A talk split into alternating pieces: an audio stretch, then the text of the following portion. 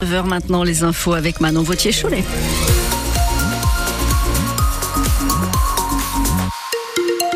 Des températures un petit peu fraîches ce matin. Les thermomètres indiquent entre toi et 6 degrés. De plus en plus de nuages au fil des heures, mais un temps qui devrait rester sec avec des maxi entre 10 et 12 degrés.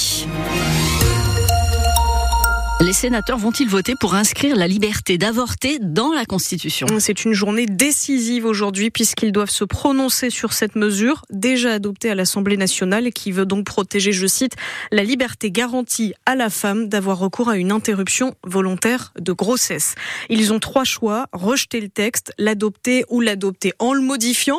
En tout cas, le sénateur Les Républicains de la Vienne, Bruno Belin, pharmacien de profession, va voter pour.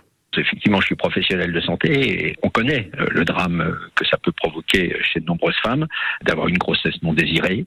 Ça m'est arrivé dans ma carrière, 33 ans d'exercice euh, aujourd'hui à et donc ça m'est arrivé de rencontrer, d'écouter, d'entendre la souffrance de ces situations. Et donc je crois que c'est un pan nécessaire, en tout cas dans la démarche, parce que ce pan-là, il n'a jamais été remis en cause depuis 1974. Là, il y a une réponse très claire qui est une réponse de droit constitutionnel, et donc j'y suis favorable. Sur la clause de conscience,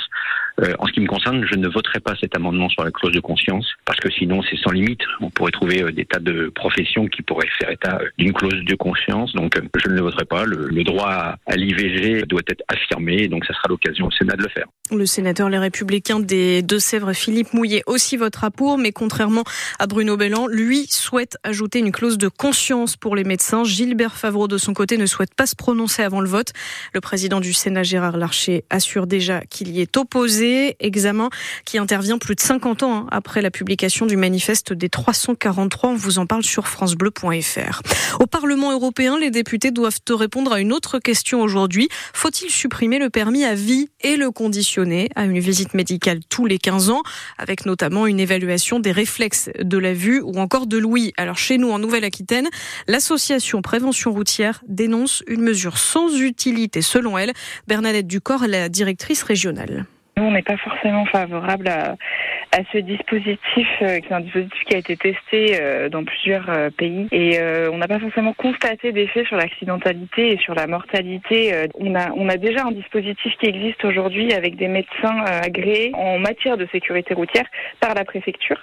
Donc nous, ce qu'on constate, c'est qu'il y y, y a toute une, une liste de, de, de, pathologies qui font déjà l'objet d'un décret qui nécessite en fait une, une visite auprès de ces médecins-là. Et c'est plus important que ces personnes-là qui peuvent avoir justement des pathologies affectent leur capacité de conduire euh, en toute sécurité et cette visite-là, euh, plutôt que euh, des, sur la base d'une récurrence qui n'a pas forcément de fondement. Et le vote qui doit se dérouler en milieu de journée. Sur notre application ici, on vous raconte cette folle course-poursuite entre les gendarmes et l'auteur d'un carjacking hier. Une course-poursuite qui a duré plus de 5 heures. Tout commence chez nous, à Vivonne, quand cet homme vole de façon violente une berline à son propriétaire. Il réussit alors à prendre la fuite jusqu'en Charente-Maritime. Les gendarmes, toujours à ses trousses, il n'a pas été retrouvé puisqu'il a donc réussi à se cacher.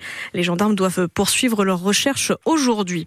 À Paris, le salon de l'agriculture continue en pleine colère du secteur. Le ministre de l'économie Bruno Le Maire vient d'annoncer deux nouvelles mesures. Les agriculteurs en difficulté vont pouvoir retarder d'un an le paiement de leurs dettes bancaires. Ils pourront aussi demander le rééchelonnement de leurs prêts sur trois ans. Marine Le Pen est attendue au salon aujourd'hui, tout comme Laurent Vauquier et Fabien Roussel. À Poitiers, certains locataires d'HLM doivent vivre chez eux avec un manteau et des gants. Et évidemment, euh, pas euh, par volonté. Ces habitants d'une résidence gérée par Equidom à Beaulieu n'ont pas de chauffage collectif depuis le début de l'hiver. Ils paient pourtant 40 euros par mois pour ça. C'est censé chauffer chaque nuit le logement jusqu'à 14 degrés avec ensuite euh, un complément au radiateur électrique. Sauf que ça ne fonctionne pas dans certains bâtiments où le thermomètre affiche seulement une petite dizaine de degrés dans certains des logements. Une situation d'ailleurs que vivent des locataires depuis des années, alerte Valérie elle subit la situation au quotidien. J'ai froid, je vis avec euh, trois pulls, trois paires de chaussettes, euh, en mitouflé, euh, le nez sous les écharpes, enfin bon voilà quoi. Du coup, je suis malade très souvent. là, je viens de faire une pharyngite. 15 jours avant, j'avais une bronchite, sinusite à répétition, mais c'est pas vivable. Et même j'ai honte, j'invite jamais personne chez moi.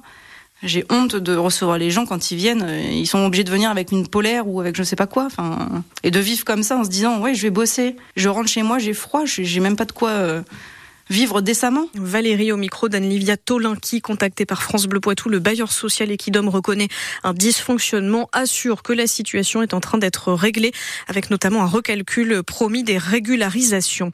En rugby, le Toirceto Malavo prolonge avec le Stade Rochelet. Le deuxième ligne va rester chez les jaunes et noirs jusqu'en 2029. Et puis on termine par cette belle victoire poitevine en cyclisme féminin. L'italienne Victoria Guasini a remporté hier le Grand Prix du Samin. C'est sa quatrième victoire. Elle a 23 quatrième victoire d'ailleurs de la saison aussi pour la FDJ Suez.